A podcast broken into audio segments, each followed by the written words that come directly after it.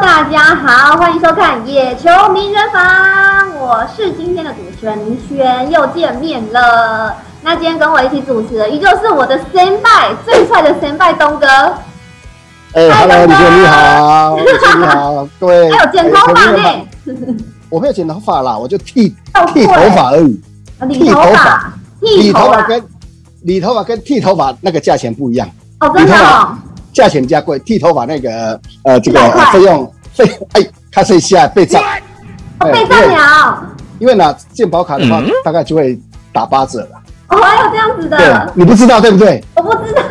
我乱讲的，这各位球迷朋友，我乱讲的哦。你不要，你剪头发不要拿健保卡。不代表本台言论啊。对对对，那最近呃心情应该比较好吧？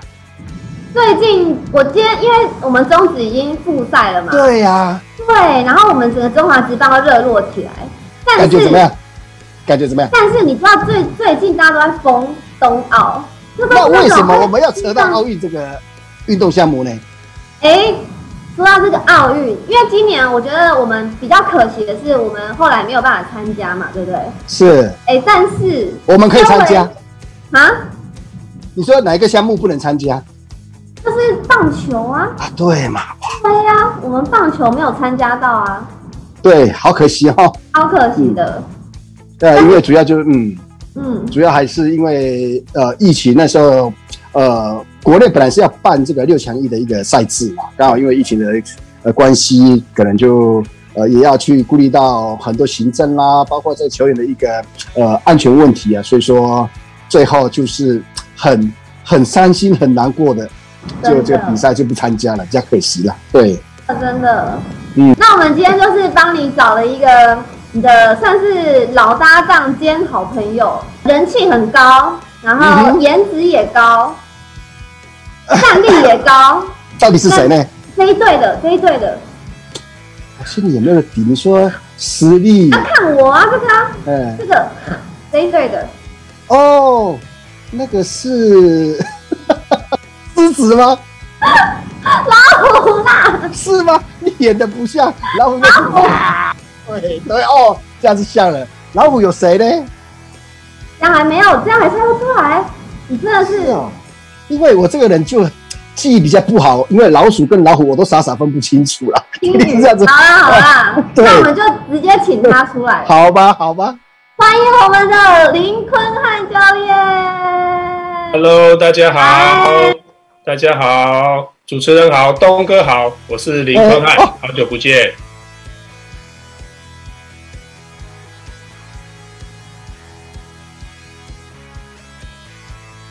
原来是你哦，难怪我们主持人女主持人那么隆重的介绍你。颜值球技兼具的，就是林坤汉林教练哦。哎，好久不见呢。大家好，大家好，好久不见啊，东哥。是。买了够了，买了够困难哥。哎，据我所知，在 long time ago，大概是一九九二年的时候，有点久。这个时候是不是东哥跟我们坤汉教练有一起参加过我们巴塞隆纳的奥运？对，我们当时候是参加那个应该是第二十四届吧。好，那这这一集呢，我你就想要来，就是好好的针对我们那个巴塞隆纳的这个奥运啊，来回顾一下，好不好？嗯哼，好啊。对，而且而且，因为两位先辈也认识算很久了嘛，应该这样子有几年啊？不好说啦，对，大概少说也超过三十年了。这样也代表你们这彼此应该算是非常的熟悉。嗯哼，对，我们今天就是要大爆料啊！观众就是要看这个，好不好？其实基本上我们没有什么好爆料的，我们都是在球场上面奋战而已的。私底下，哦、私底下真的不好啦，对不对？没交集。诶、欸，感情没那么好。那、啊、当然就坤汉教练就客气了啦。呃，应该说，其实我们是、嗯、呃同届同年纪的。哦，真的。同期的，对，哦、同期的。然后在学生时期的时候是不同校。是敌对的这样的一个关系，当然那时候我们就是要跟他对战嘛。我们那时候不是就是要拼这个呃晋级，就是拼冠军赛嘛。那就看到坤汉就分外的眼红，你知道吗？因为东哥当时候他们队都打不赢我们啊。哎哎，我还没讲完。那时候就分外的眼红，就说，当然那个时候就是哎，就是要去呃，能够去呃战胜对方啦。对对，对。我那时候是是这样的一个关系，然后就刚好呃，我们两个双方，然后就是也是出生呃，应该说呃，守备位置都是在内野手。然后在呃母队上都有一定的一个表现跟贡献，然后就、嗯、呃就是选拔国手的时候。就很顺利，啊，入选到国家队，然后在国家队一起为国家打拼这样子，我们是这样的一个关系。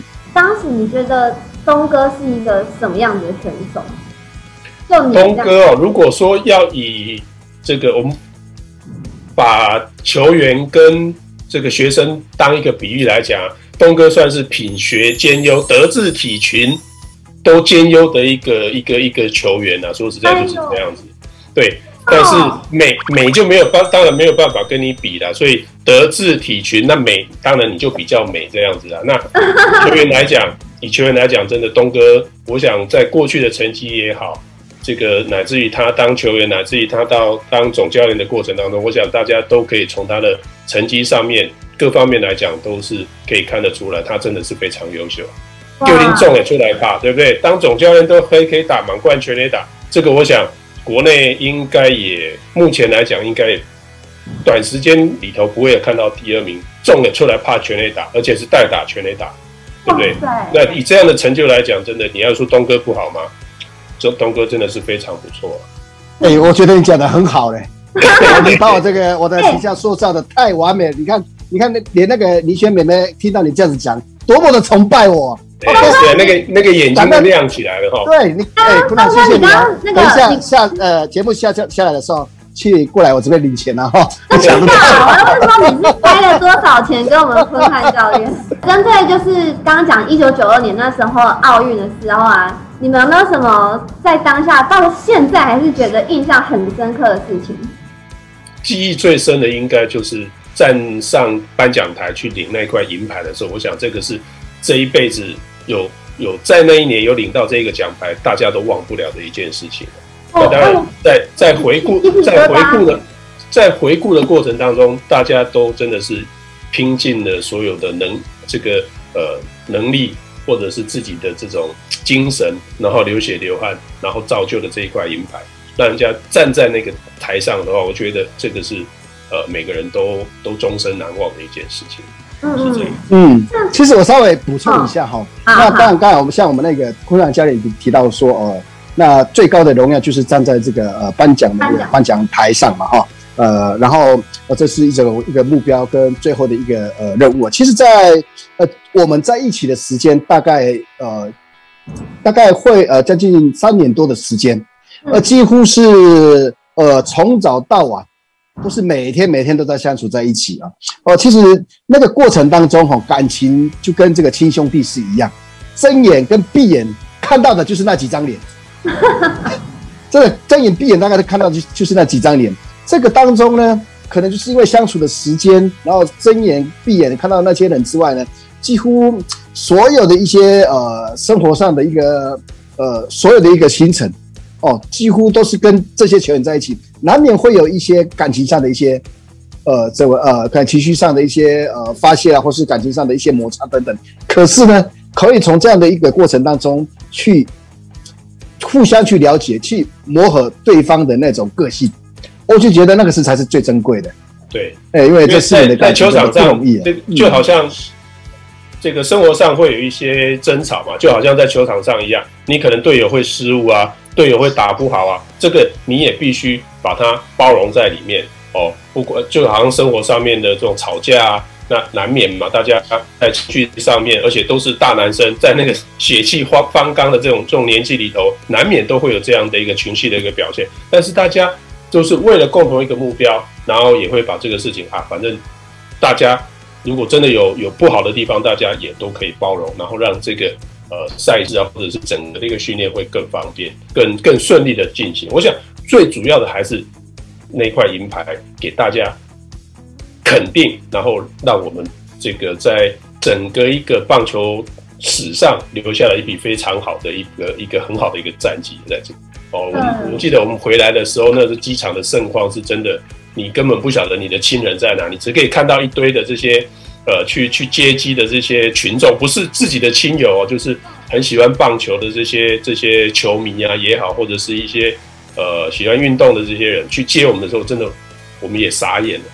从来没有这样的盛况过啊！回来的时候真的是相当的轰动啊，特别是这个拿着银牌，然后在在团体项目可以算是历届的这是不是台我们台湾出去参加奥运会历届的团体项目第一个拿团体项目奖牌回来的一个这个团队啊，所以当时候真的是造成相当大的一个轰动。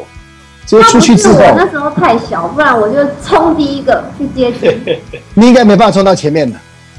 太太多人了，是不是？嗯，那时候真的人真的是很多。那不就有因为这样子，所以可能那几年的台湾的棒球有在因为这样子，然后又到达一个高峰嘛？确实是有，然后就是在我们回来之后，呃，在国内又从因为我们呃在打之前，这个高中只有三个学校，嗯，然后大学只有。五个学校还是六个学校，所以在这样的过程当中，真的要挑到一些比较好的球员是比较难。那在九二年之后，那事实上也给一些国小、国中甚至于高中的球队有慢慢增加的一个趋势啊。所以在棒在台湾的棒球来讲的话，事实上在九二年那一年的一个银牌，事实上也给了这些呃小朋友。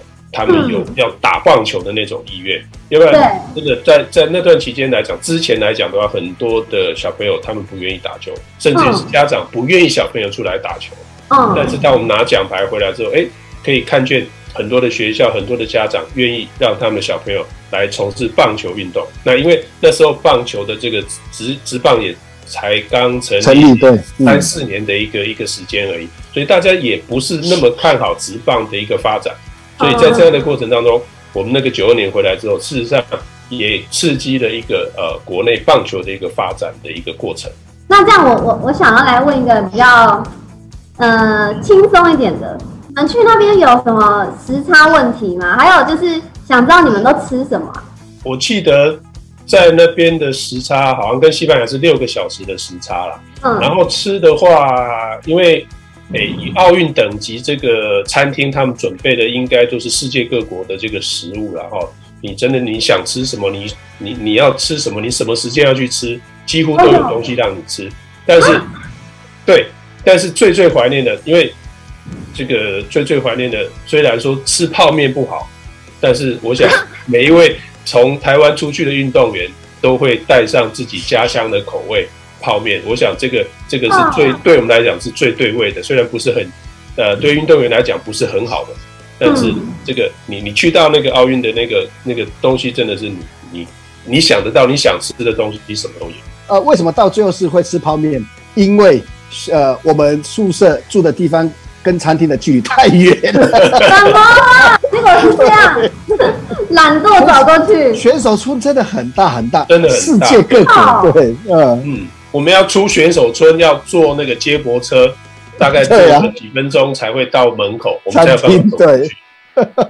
那你们去餐厅还要那个叫一下接驳车，叫一下 Uber 是不是？对呀，对，真的是这样子啊。所以后来真的是到比赛完之后就，就哎，能能吃泡面就吃泡面吧，因为也懒得走了。比赛完之后，整个整个心情放松之后，你就什么都不想动，就没有什么动力想想去。到那边交通很方便。那接驳车都是二十四小时都没有，一直不断的就一直绕啊绕啊，就为了让选手方便去到餐厅了。其实到后面就像坤汉讲的哦，打到后面，呃，身体也疲劳了啦，连吃东西都懒了啦，然后就 最最方便的就是吃泡面。是，对啊，是原来连打奥运的选手都在吃泡面，当然要的啊。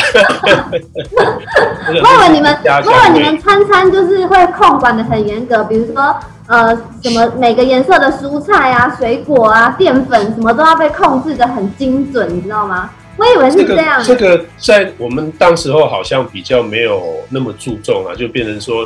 诶，我们能吃自己都是自己在在调配的。你想吃什么你就多吃什么，你不想吃什么不吃也没有人会管你这样。那但是现在现在来讲的话，这些奥运的选手可能呃在饮食上面就会比较有有被被控制了。但当时我们来讲真的是没有想那么多，反正你想吃牛排你就多吃牛排，你想青菜你就多吃青菜。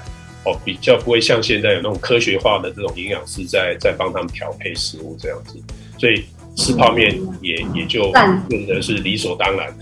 泡面还是可以拿银牌啊！再来就是我们吃东西会比较没有限制，尤其是应该说棒球队了哦，你要吃什么就吃什么，你就尽能够呃吃饱，能够呃身体有力气，那是最重要。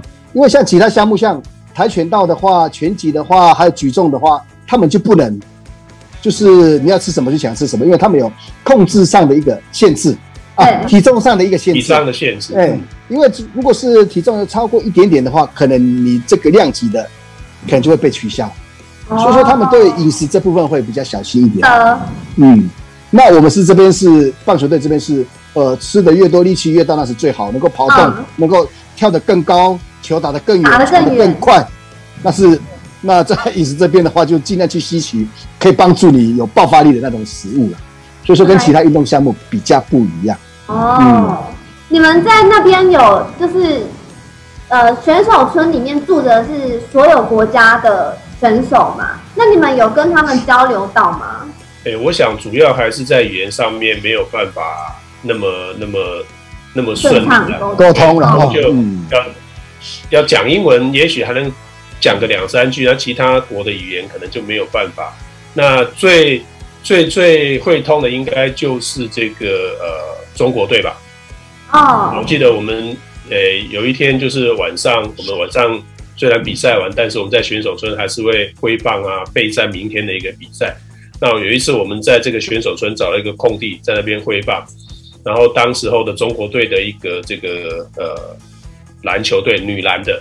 有一个叫郑海霞，她两百多公分的女生，然后就走过来，小弟弟，你们在干嘛呀？真的，当时候真的被吓到了。两百多公分的一个一个女生走过来，然后跟你说，问你说，小弟弟，你们在干啥呀？抬头一看，哇，吓一跳。小弟弟，你怎么回答？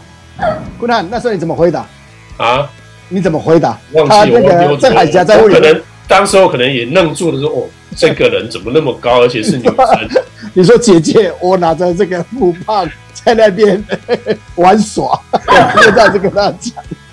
对，大概大概就是跟中国队比较有对交流吧。对，嗯，那个呃，那你先稍微有一个有一个，就是说介绍这个呃中国队这个女篮这个选手哦，她身高有两百多公分哦，体重大概有一百一百以上哦。你看这个这个选手，你看多么的壮硕。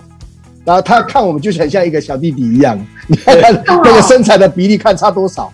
他完全可以挡住你，对啊，完全躲在他后面躲猫猫，你根本看不到。他不躲在他后面呢。哎，他不能玩躲猫猫，哎，他永远躲不起来。他他只能当鬼的份呐。然后腿太长，一下就抓到你们了。对对。那另外一个印象比较深刻的就是刚刚这个东哥也谈到，就是说呃吃东西很节制的那个项目。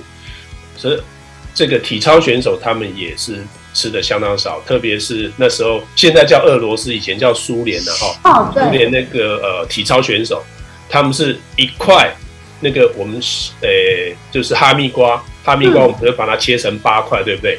他们是一小块八分之一，可能一个队四个人吃那一小块。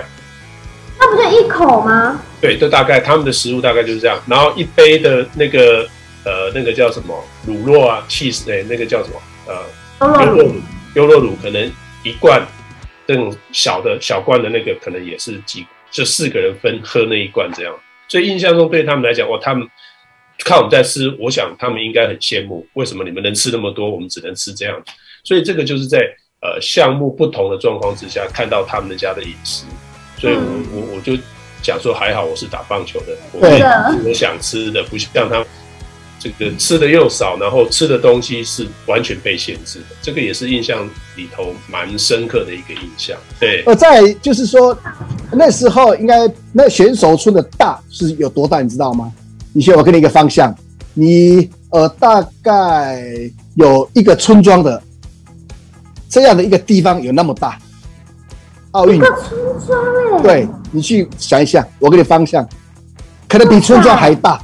如果如果以青浦那个地方来讲，你把青浦车站有没有高铁站是一个中心点，嗯、然后可以可能可以扩散这个方圆可能几公里吧。那难道你们懒得去吃饭？对啊，就很那他餐厅很多，就是我们泡面了。我其实他餐厅很多，就是我们被分配的地方可能离餐厅比较远，远对，比较远一点，所以变成吃饭的时候可能就会比较懒一点。但是在比赛过程当中，你必须要去补充能量，所以你就非得去吃不可。刚才昆兰教练也提到过，呃，这个食物是食物都是来自世界各国，对，刚好呃那个选手村的环境也很大。那餐厅一定是很大，可是我们呃呃那个学呃应该说我们住的地方到餐厅的那个门口，那个吃东西的那个附近的食物，大部分都是欧洲的欧洲的食物。当然我们东方人就吃的不习惯了。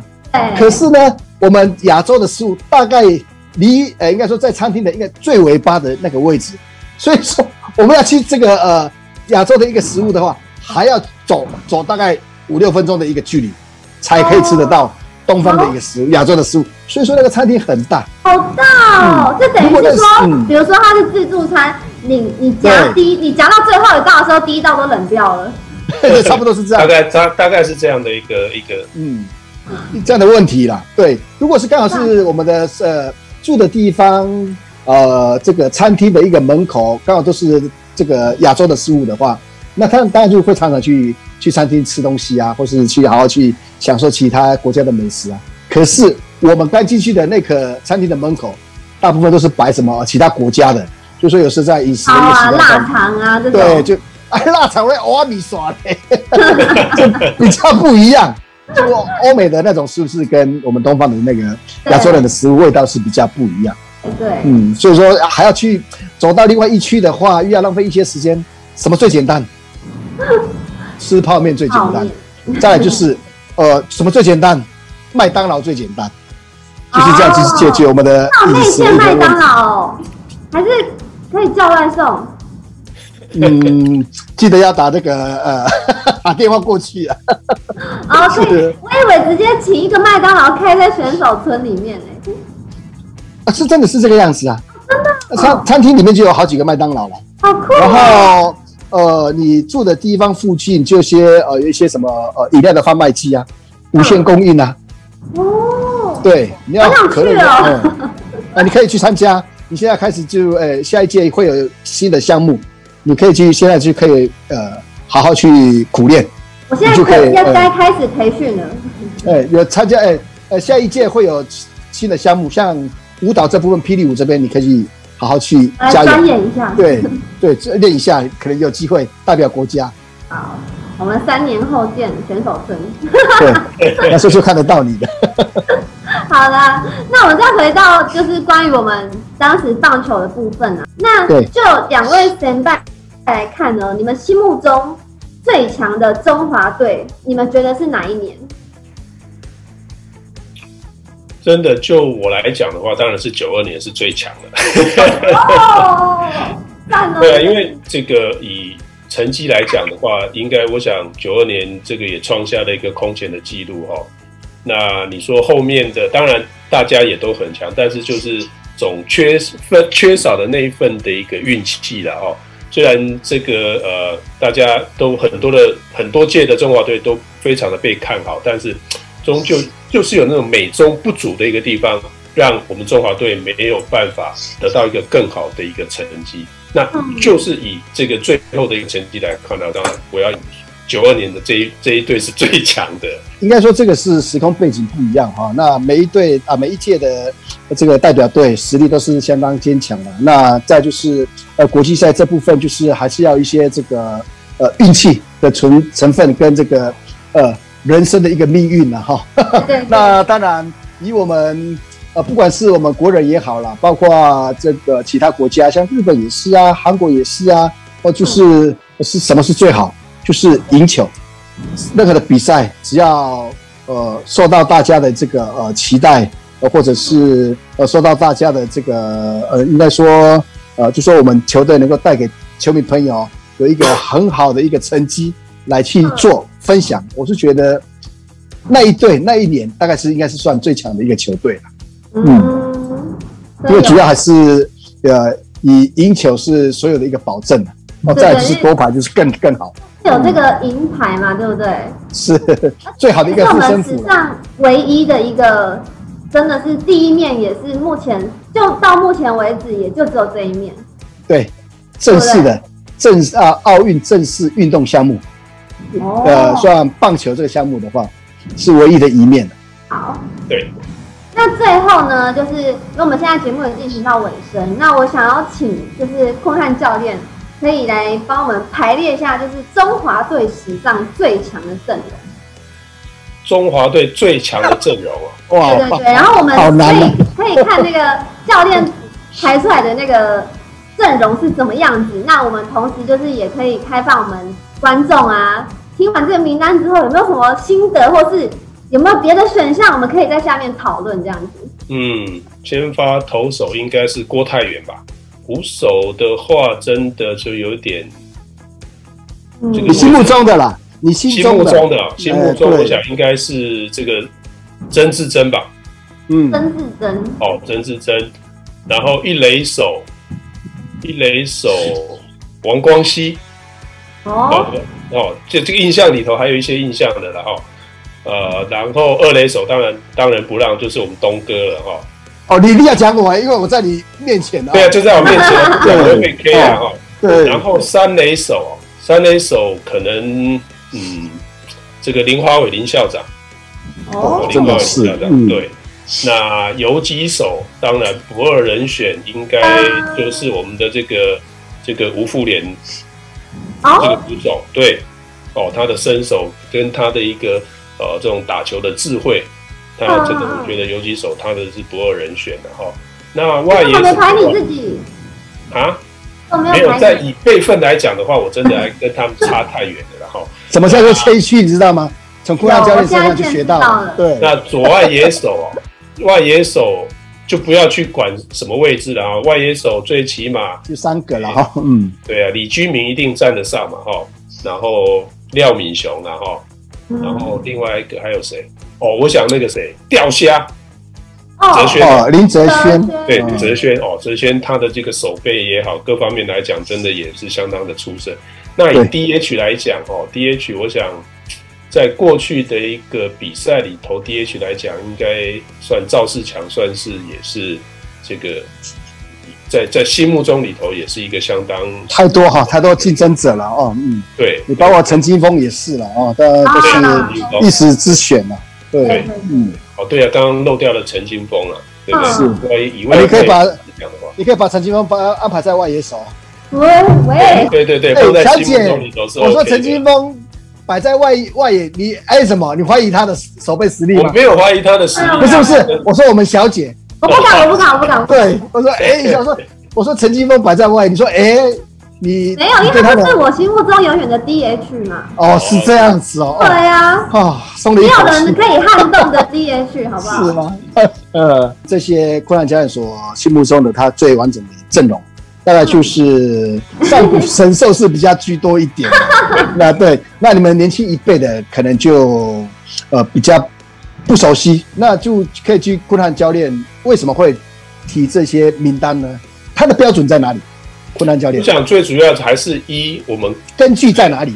嗯，过去的一些对他们表现的一些印象哦，因为你看从投手一直到整个 DH 的一个配置来讲，真的就是在我们那个年代去看，以他们的成绩来来把他们放在这些位置上面。你看郭泰源、曾志珍，这个都是当时候响叮当的这些人选，一垒手、内野手，整个这个阵容看起来。真的也是非常非常是呃，以我个人来讲，真的也是这个一时之选的。那外野手真的这个外野手的一个这种成绩来看的话，更是不得了。嗯，会有纯粹就是自己的心目中的一个这个最佳的一个人选哦。也这种这种时空背景，你说要把谁放在什么位置，一定会有比这个更优秀的一些选手来、嗯、来来呈现，但是在自己的印象里头，就是这些人哦，在我心目中里头，他们都是我的一时之选。这样，我突然有一个画面哈，就是说，那这个都是我们昆汉教练心目中呃最完整的一个中华队了啊，那可能去。可能后续可能我们国呃还有一些国际赛的一个比赛了啊，可以从未来的一个中华队的阵容里面哈，要去寻找像比较接近这些实力的一些选手，像现役的话，中华队的话，像比较像接近郭泰源的话，会有哪些？像现在的这个哦，徐若曦，哎，有那个呃有那个速度哦，对哦，有那个速度跟那个九指哦，控球也不错。那这捕手这部分的话，比较接近郑智珍的话，可能我还没想到啦。先先从学长先 对，一垒手这边类似这个王光熙这种特质的一个选手的话，那一堆也不好选了哈，交先交给这个选训委员。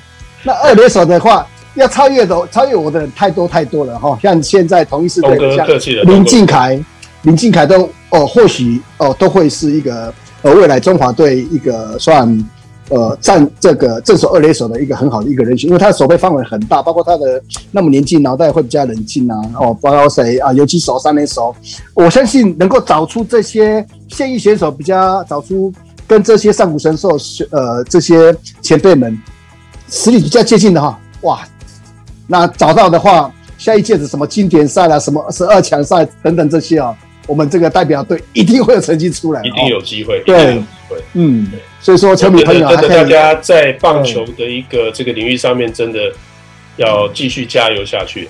对，就是球迷朋友哈，稍微去，你大概比较接近这些选手的那些名单，可以在我们那个下方留言一下哦。欢迎大家就是开放一起讨论你们心目中那些黄金比较接近的，比较接近刚才我们昆汉教练。所讲出来的一些完整的那些阵容，是的，没错。哇，这个中华队，我充满着一个希望了，我们国家队未来都可能都是对棒球这块突然燃起了一个熊熊的烈火，没错，真的是。好啦，那我们今天节目呢就大概到这里啦。那希望大家喜欢我们今天的内容，记得帮我们按赞、订阅、分享，然后欢迎大家在下面一起留言。今天非常谢谢我们的坤汉教练，谢谢东哥，谢谢，谢谢。你，拜拜，拜拜。